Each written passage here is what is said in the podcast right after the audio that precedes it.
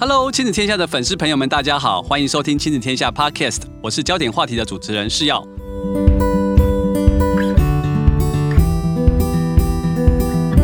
不晓得你的孩子放暑假之后，他们都在做什么呢？最近因为疫情的关系，很多的活动都变成线上的学习活动。我自己的孩子在放暑假之前呢，还收到学校提供的线上职业探索娱乐营。他邀请孩子跟家长一起参加寄职学校的数位体验，让孩子去提早探索他的生涯规划。过往的暑假生活，很多的孩子我相信都会参加各式各样的夏令营，其中有很多的职业探索，都是希望让孩子早一点找到自己的兴趣。我女儿的国中职业的介绍，我看她线上课程真的超丰富的，有运动的，有美学的，还有心理智商，还有导游，还有表演，还有高山向导，各式各样职业的介绍跟分享，我自己都觉得哇，好有趣哦。所以我就在想说，现在的求学路上，大家除了我们一般想象中的高中、大学去学习知识之外，我们还可以透过什么样的机会来认识职业，或者是透过职业训练跟我们现在的生活能够有一些结合吗？今天的节目由劳动部的劳动力发展署桃竹苗分署赞助广告播出。我们很高兴邀请到的是吕居芳正训练师以及劳动部产学训第一届的学生李俊翰博士生，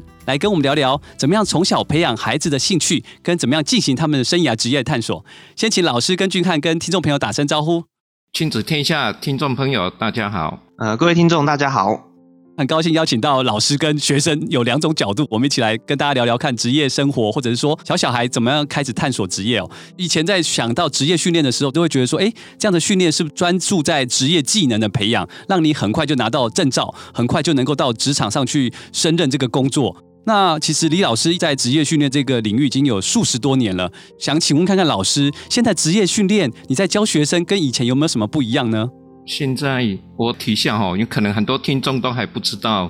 职业训练是什么。有一些人印象中职业训练可能还停留在敲敲打打啊，劳力跟低技术的那个黑手工作。那个大概都是在七零年代的时候哈，后者哈，他认为职训中心只是来训练考证照，不会念书的才会来来的地方嘛哈。那我们桃竹苗分署前身是桃园职业训练中心，以前哈我们只办理职业训练，那现在。包含就业服务、技能检定等等，啊，不止服务多元化，现在我们的课程也更多元化。除了自行办理这些资讯精密机械啊，目前最夯的哈啊，机电控制、工业机器人，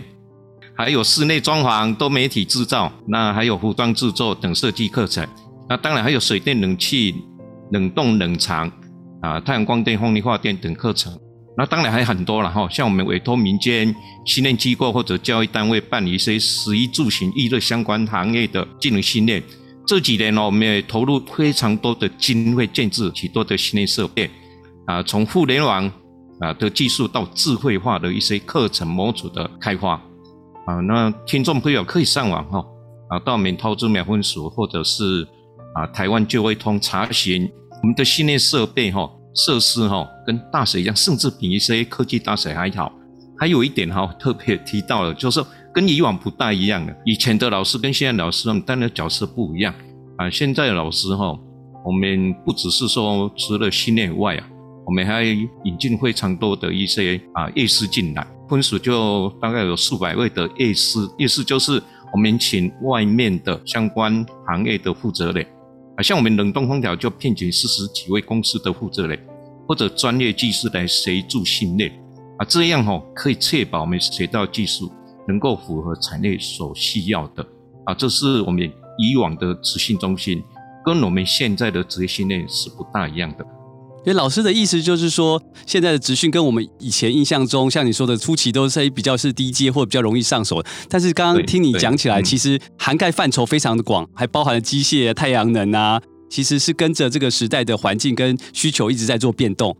那另外一个很重要就是说，其实有非常多业界的一起把这个资源引进来，跟大家做一些连接，然后让大家学的是真的可以学有所用，而不是学了之后到外面，哎，怎么跟学习的东西有很大的落差？对对对。接下来我就要请俊翰来聊聊哦。俊翰是劳动部桃竹苗分署跟大学一起合作的第一届产学训专班的学生哦。他今年其实才二十五岁，他不但在那个学程中就拿到了冷冻空调甲级技术师的证照之外呢，现在他还在北科大能源跟冷冻空调工程系在读博班二年级哦。我想接下来就请俊翰跟我们分享一下，在这个课程中他有哪些训练的一些重点，或者是说老师在教学上有没有让你什么事情特别印象深刻的部分呢？嗯，我们刚刚进去桃竹苗分署的时候，其实李老师主要是先训练我们的基本技能，那主要是包含的冷冻空调的相关原理跟知识。那在桃分署的部分，因为它的资源是相相对我们高中职的呃环境中是有比较充足的设备以及环境，那我们可以在听完课程当下就马上去动手的操作验证，就帮助我们学习。那我们的课程安排主要会在第一年的时候先考取基本的冷冻空调的乙级证照，去验收我们这一年的成果。那在另外一个部分是老师也会带我们去了解说冷冻空调产业界的大方向。主要是透过我们的企业实习的参访以及多元的学习，去探索自己有兴趣的领域。呃，在第二年的时候，因为我们第二年要去企业实习，所以可以在这段过程中去了解说自己的呃多元发展，去了解说自己想要对未来的企业选择做一个参考。那我比较想要提到是老师对我帮助的部分，因为在这一年的训练下来，老师主要呃不断教导我们，除了做事之外，也比较重要的是做人的道理。对，也强调说做人是比做事还要重要的，因为那时候我们才高中职毕业，然后就进呃桃竹苗分署，所以算是比较年少轻狂，也是很多大部分同学是第一次的离开家里外宿。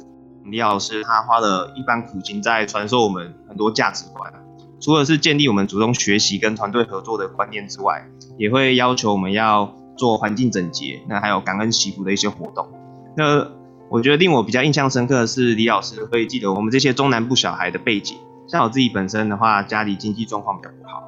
当时在训练的过程中，其实每天都大概只花一百元上下的生活费。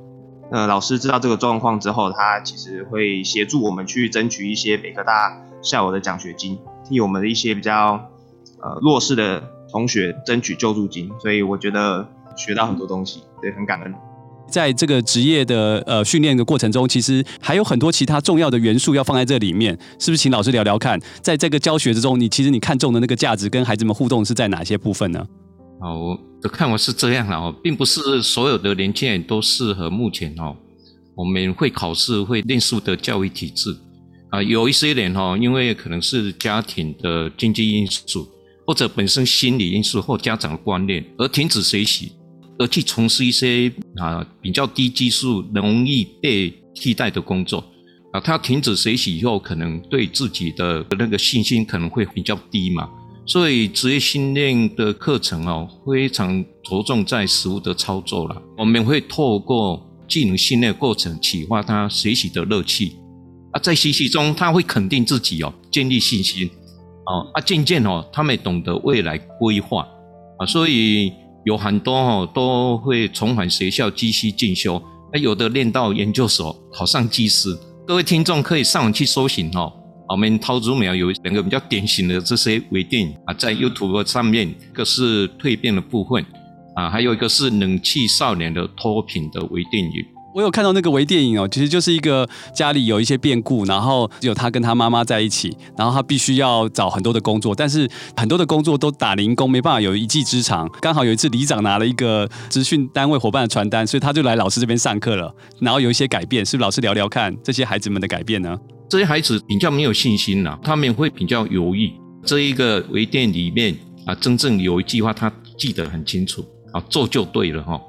你不要想太多，你做就对了。所以以前我都会像产学训专班，这孩子也是一样啊。你不要想太多啊，老师过来一点哦啊，都会跟你们讲，你做就对了，不要想太多啊。后面的事情我们没办法轻易掌握，你只要把目前的事情把它做好就好了。有一个微电影哦，它非常好，它描述一个啊，他是国中毕业，他透过职业训练哈，他取得甲级啊，后来他研究所毕业。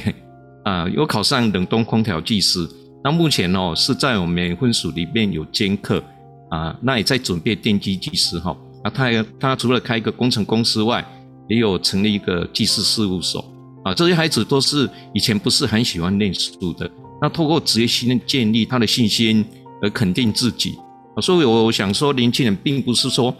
他不会念书就永远不会念书啊，是我们啊要有一个啊方式去教育他。那职业训练刚好除了可以培养技能以外，啊，他在训练过程，我们会用很多方法而去启发他啊，学习上面的一些障碍啊，或者在在学习上面让他变成一个很乐趣啊，变本来不喜欢念书啊，变成很喜欢念书哈。所以老师其实很用心，是在在这么多年的教学里面，知道说这些孩子来，他们有些动机没那么强，但是你你除了教他技能之外，更重要是怎么样去启发他对学习的热情跟学习的兴趣。然后透过各种方式，不管是你带着学生去帮一些 NGO 或者一些单位去做一些服务，我看那个里面你还照顾到他们的生活非常多。我看影片里面是说，老师常常还要需要买鸡蛋给他们吃啊，有因为孩子每个人的生活状况不太一样，所以老师其实是非常用心的在跟这个孩子互动。然后最后就像那个影片里面的孩子也说说，你就是鼓励他们不要想太多，因为透过这个老师的安排或者职业跟训练，或者是跟企业这边的结合，其实路都铺好了，走下去撑下去就是会有转机，是这意思对不对？对对对。那我接下来就想请俊翰来分享一下，北科大也是你这个科系之前在读高职的一个梦想，就是诶有点像是前三志愿的感觉。可能虽然成绩可能不见得能够考上，但透过产学训这样的一个专班的一个机会，可以让自己有机会进到这里。这个专班的课程跟我们一般大学生或者是科大的学孩子在上课上有什么不同？产学训这个课程呢，跟一般的课程的主要差异是在说，我们这个专班主要是有呃产业，然后学界以及这个。我们劳动力发展署的三方合作的一个新的当就当时来说是一个新的体制。那我们在大一的时候主要是接受呃全日制的一千八百小时的职业训练，并且是主要考取刚刚提到的冷冻空调以及证照。那后来在大二到大四的时候，就直接跟我们有签署合作条款的企业伙伴到职场中成为产业的正式人员。那我们在上课的过程中的话，是主要是利用周末周末时间到学校修课。其实这样讲起来，我们的时间是相当紧凑的。以我修课的部分来说，其实我们回北科的时间只有呃假日的时间，所以在课程的学分是非常固定。基本上说，呃，可能不太会有选修的课程可以选太多。就如果被当掉的话，就很很有机会可能没办法毕业。对，没错。对，这也同时让我们更珍惜是一个学习的机会，因为我们平常在工作的时候，可能晚上常常需要加班。所以只能利用晚上的时间去自己进修啊，然后再利用假日的时间回到学校去上课。所以相对来说，我们是比较没有大学生活的。我记得那时候李老师一直跟我们强调一点，说很重要的就是就是刚刚他提到的做就对了。当时真的是过得很辛苦。那现在回头想一想，这些经验非常值得，所以非常感谢桃竹苗分署跟李老师给我们这个机会。我觉得这很不容易哦，就是一年级的时候是一到五是在那个桃竹苗那边去上课，然后完整的训练。但是二到四年级这边白天其实就是去产学合作这个企业那边去工作，而且就是正职的工作在，所以你应该是工作非常累也非常忙。然后可能只晚上礼拜听说是礼拜五跟礼拜六在上课嘛，那基本上诶，其实你唯一周末可以休息的时候，其实还在这个学习哦。请老师聊聊看，说那怎么样去鼓励这群孩子？因为他们毕竟其实也年轻，也很想要跟一般年轻人一样，他们却选择这条路。老师在辅导或者是在带他们的时候，怎么样去鼓励他们这个部分？刚才俊翰有提到过哈，啊，他们进入产学性专班。那目前我们桃分署当然不只有跟北科合作啦，也有跟一些学校嘛，哈，像明新啊、万能啊，或者是龙华啊，我们还有其他科系哈。那针对这个北科大这一个班。啊，他们大一进来真的很辛苦，要接受一千八百个小时的一整年的训练，还有利用礼拜六他们就会回到回到学校嘛，等于说他们只有只有礼拜天大概可以喘息一下，可是也很难啊，因为他们还有蛮多座位的哈，所以这些孩子刚进来都是非常不适应，因为可能同高工同同学都还在睡觉，他们可能早上八点就要起来上课哈。还要上班呢？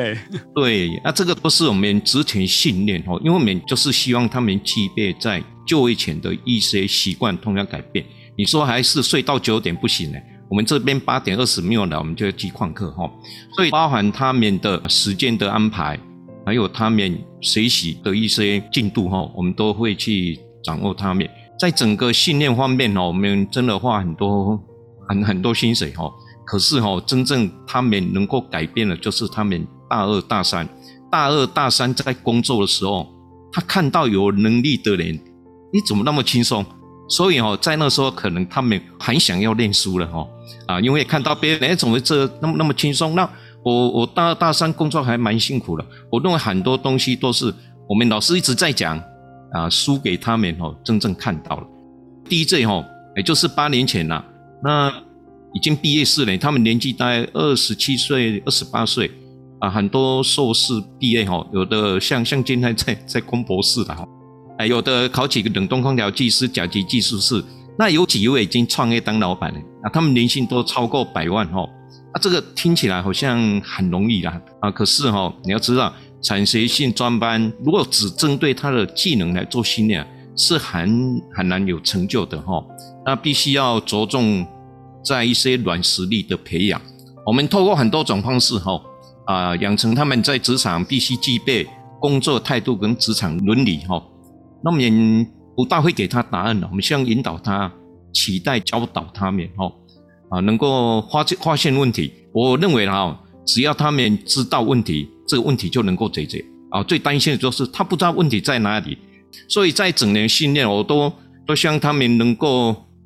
知道自己在学什么，并不是迷迷糊糊学会的东西。像今天哈。啊，假如他不是很很清楚他未来什么，迷迷迷糊糊的啊，念完博士毕业，我认为对他来讲没有什么很大帮助。我们一直在灌输他这些观念啊，你一定要啊学习的技术啊，把它转换成生活的技能嘛。啊，生活技能并不是只有技术呢，包含你为人处事，还有你的工作态度、职场伦理，这个都是生活技能。所以我们。来这边不只是训练有形的技能以外，我们对这种无形的技能啊，我们都会再加强。李老师这个说法，感觉真的很像是那个人生导师，而不是只是技能的导师哦。因为真的在人生的过程中，其实你发现到很多的东西，不管是刚刚老师提到的做人，或者说怎么样去学习，如何学习，或如何去找到问题，嗯、这个都是一个很很很深的问题，但不容易。以前做学生很容易，就是老师说什么我们就做什么，或老板说什么我只做什么。但是这个世界跟环境的变化真的非常的快速，已经不再是说有人有标准的答案、有标准的内容。所以我觉得这个职业的训练场域也有很大的改变跟很大的可能性。那接下来我就想说，请俊翰聊聊，刚刚老师分享了很多他在带孩子跟带学生的时候的一些想法跟希望培养的能力。那你自己觉得说，这个职业的训练场或者这个产学训的专班带给你什么样的一个改变，在在人生或者说在这个学习的路上？因为很难想象你会从职业毕业之后，通常会觉得，哎，你会不会去走技师，或者进到产业界？但是你却选择了硕士，进而现在还要攻读博士。我不晓得那个转变，在这个过程中，你有什么样的收获，或者是想跟大家分享的呢？因为我们在大学期间已经经历了大约三年的职场的工作洗礼，所以我觉得说，在现实工作的冲击跟压力之下，我会体会说在，在呃职场中其实就算是社会大学，我们觉得学校教的。学术知识是远远不够的，就等于说在职场上是不仅仅是要学会做做事，更要学会，呃，李老师一直强调我们的做人的道理，才有办法在这个社会中生存。我在前辈职场的前辈中，这边提到很多故事，也学到很多宝贵的经验，所以这些替我后续想要回去念硕士的这条路，其实铺下蛮多的呃基础，就也算是打好稳固的地基啊。我觉得。人生其实只有一次嘛，那我已经花了三年的时间，在呃，应该要像一般日日间大学这种学习过程中，我是在外面工作嘛，那我刚好有这个机会，我就想要回到呃学校这边去把两年的硕士读完，去看看有没有办法把学理的知识应用在我们实际呃工程的部分，去达到呃实务跟学术的部分去一个做一个结合，这样，所以才会继续念硕士，对。所以其实也透过这个这个职场的的磨练，加上学习的历程中，你其实慢慢发现自己的兴趣，然后也发现哎，还有很多东西是可以再往下去发展，然后找到自己的人生的那个职业的方向。然后也在那个过程中，我看那个俊翰有提到说，哎，其实如果你在工作才大二，就表示你的师傅们应该年纪搞不好都比你大很多很多，所以你必须要跟他们一起共事，或者是要请他们做某些事，应该都会遇到一些挑战跟困难，对不对？那接下来我就想跟老师聊聊看，说，哎，其实像这群的孩子们在毕业的时候，其实他们都已经有三年的职场的工作的经验，特别像俊翰，他已经在一些比较大型的一些工地或者是场域，都有一些很多的实战经验，不管是跟现场的师傅们的互动，或者是透过自己产学训专班训练的能力的一些交流，所以听说很多这种产学训专班毕业的学生们都非常抢手，是不是？嗯，真的哈，蛮蛮多企业来这边征才，当然不只是产学训专班啦。我们这边有十个班哈，还有一些像中高龄，还有一些比较啊青少年专班啊，所以企业来征才，老板第一句话，他们需要的就是啊有没有乖一点的工作态度啊、有没有好一点的？哎，可能技能哦，他认为我们这边一定会训练很好，可他们都还很喜欢先问这一个啦。那来来我们参加职业训练的学员啦，啊，虽然他们很多考上证照，那结训后可能去工作，现在工作薪水太低，工作时间长，因为我们冷冻空调确实是在夏天来讲是蛮辛苦的，压力很大，都帮别人装人气，等到人气好了，自己就要离开了，对，对，对不对？很辛苦啊。所以他很快可能就会离开啊这个行业哈，那表示我们学者不是在有没有技能啊，啊是在他有没有想要去从事这个行业。那这个行业是开低走高了啊，刚刚很辛苦，可是经过几年以后，他的薪水都是我一直往往往上升哈。参加职训哦，我们分所也有一些心理辅导，或者对啊学员来讲有一些讲习的课程。那这个有一些对一些人哈，很多人都是起不了作用的。职训的老师，我们都是在技能方面能能够让他心服口服，因为我们技术都都比较好，都比他们好嘛哈。所以在教学上面，我们也很认真，而让他能够敬佩。所以我们都是以身作则的方式而做给他们看，这样才有机会改变他们。冷冻空调这个职类不是只有一般。啊，这样的民众外吼，我们还有开很多专班，像弱势家庭青少年专班啊，一般蛮多这种保护管束的青少年。那还有中高龄专班、采实用专班，所以我们这里吼那将近十个班呐啊，在实习的时候你会发觉到吼啊，老的老，小的小吼，还有一些别科这种名校学生在一起训练，和在一起训练，他们会互相的啊看对方啦，等于说他们能够。啊，互相的砥砺跟勉励，再加上哦，他看到老师在教学员呐，都很有耐心啊，态度也很认真，无形中哦，会培养出他们学习的一些动机啦。啊，再利用他们学习这样的动力哦，培养出他们好的工作态度跟正确观念啊，这些都是无形的技能呢。啊，技能部分不是只有考个证照呢，啊，我们就是培养他的啊职场所需要的很好的工作态度啊，所以。我们讲的工作态度、正确观念，很难用说教的方式啊。你一直跟他讲啊，课堂跟他讲，你要怎么乖，这个很难啊。就是要做给他们看啊，让他们互相的啊学习啊，老师很认真，而让他们用心体会。哎，真的老师那么付出啊，有的同学都认真教我们，那我们为什么不好好学习？所以在我们啊桃分署啊，像冷冻空调这个之类。我们有这样的一个文化，而诶，有让大家进来的话啊，能够有学习到更多的无形的技能。老师讲的那个真的是非常有感觉，我们自己当爸妈的带小孩都觉得说，哎，我们真的是用嘴巴一直讲，他们真的很难改变他们的脑袋，而且很多的技术或很多的东西是他们早就都会做这件事，怎么样让脑袋跟动机这件事去去改变。那老师透过以身作则，而且我觉得老师很不简单，面对不同的孩子去带着他们，而且不只是在技能，因为就像老师一开始提到的，很多的企业来找那个工作人员或伙伴的时候，技能他们都是非常相信你们的能力，他们现在其实最 care 的是态度跟工作方式哦。所以接下来我就想请俊翰分享一下，说其实老师刚才提到很多是在学习脑袋或者动机这边，你觉得为什么做人比做事还要重要？那也因为这样的一个产学训专班的一个机会，你会怎么会更珍惜这个学习这件事情，而不会觉得说每天要被叫你去上课，你觉得是很无奈的事？桃竹苗分署，我觉得对我们来说都像是一个人生的转捩点，在李老师的教导之下，真的是不不仅仅是教导我们做事，那么他会更让我们知道说。这个机会呢是得来不易的。这个如果好好把握这个机会，让你跟你过去的你说再见，就是重新翻转，过一个新的人生。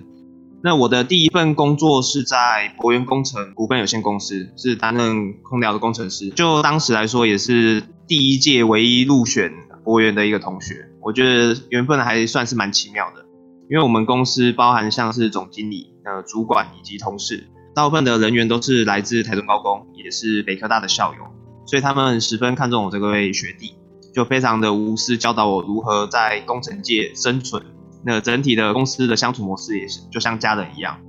那值得一提的是，我的第一个工地的华泰名品，在这个工地里面，我遇到了很好的主管跟前辈，也不尝试的一路拉拔刚出社会的我，从结构体的工程到完整的建案。我们在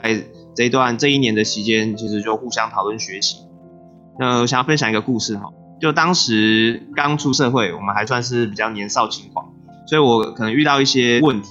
在不了解前辈们做某些事的用意的情况下，呃，我可能会呃有一些比较口出狂言，会有一些情情绪上的波澜。对，但我的主管跟同事们过去也年轻过嘛，他们当时是不会跟你说太多，但是到后来的时候，会慢慢去想说，诶，他当时这样子做是有他的用意，一时的配合跟将就都是为了后面的大的局面，也让我算是学习到不计较的态度，先把事情做好做满，培养 EQ。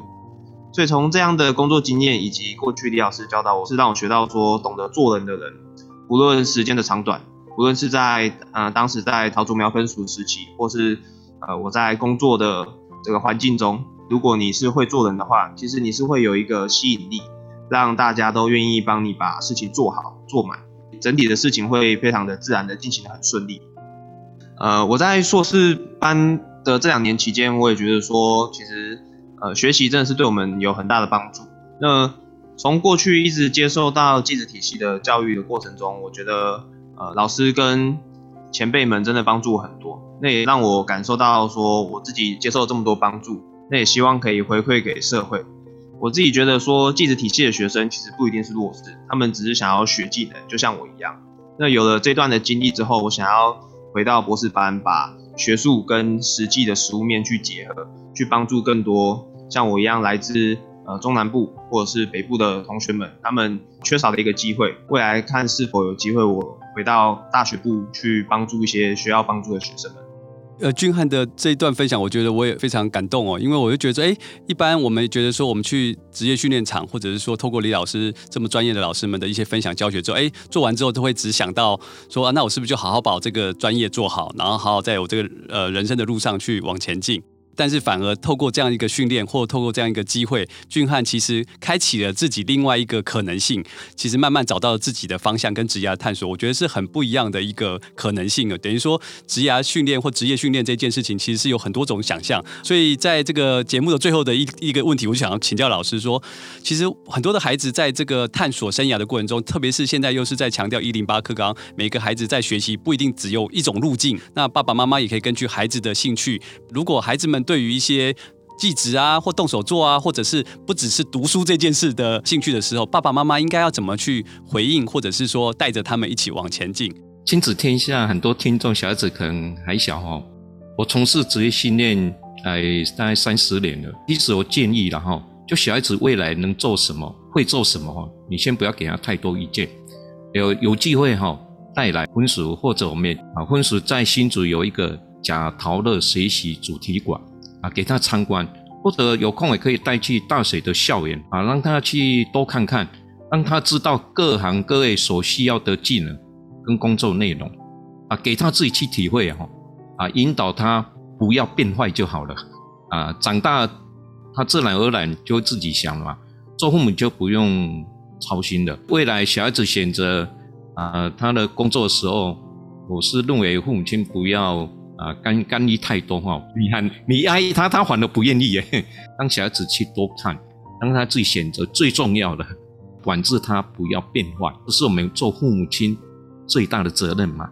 他做什么，他自己的规划嘛。啊，爱不要怕他辛苦了，除非他不上进嘛。啊，不然一定会有困境嘛。啊，这是我常跟小孩子讲哦，你有困境那是一定的，因为你很上进嘛，所以你才会有困难呐。啊这个是非常感谢哈，透过这个节目啊，跟这些听众啊大家分享啊，这个职业训练啊，跟一些那个我们这边捷训进案的一些故事哈。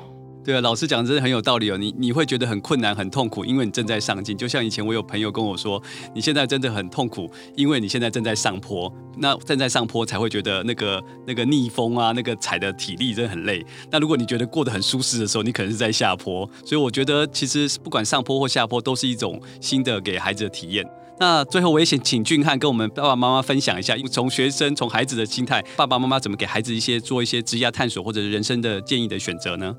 对，那我最后想分享一下我自己蛮喜欢的有一段话，是来自电影。像我自己是国小阶段，我就很努力的玩，也没有想说要需要考试啊怎么样的东西。在这段期间，其实小孩子就我自己，我是觉得对世界感到无比的有趣跟新鲜，每天都过得很快乐。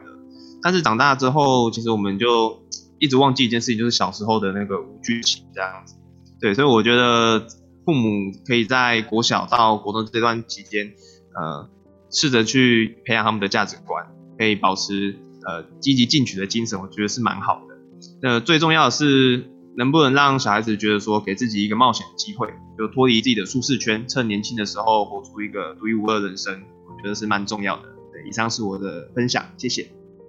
谢谢俊翰的分享哦，就像李老师跟俊翰在我们节目当中分享的。其实我觉得很大的一个感触就是说，哎，其实技职的人才不只是在学技术，其实透过刚刚两位在节目中的分享，应该也知道技职的训练跟学习，其实有包含非常多元的课程，跟一些跨领域的学习的知识，还有很重要是跟团队合作的能力。那当然也包含大家一直在提到的，不管是工作态度，或者是生活的态度，那或者是学习怎么去学习，跟学习怎么去解决问题。我相信这样才能够成为未来跨领域具有知识基础的专业人才。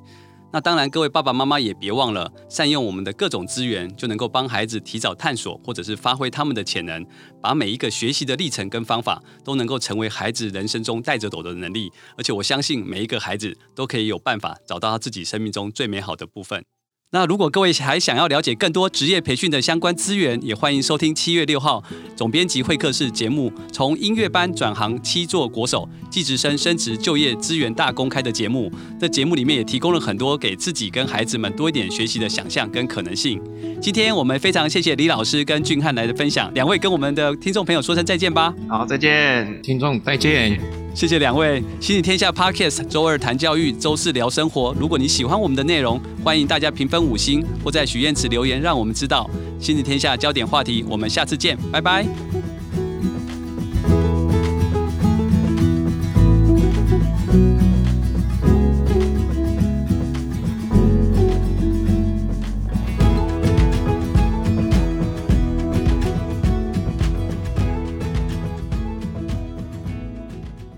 本集节目由劳动部劳动力发展署桃竹苗分署赞助广告播出。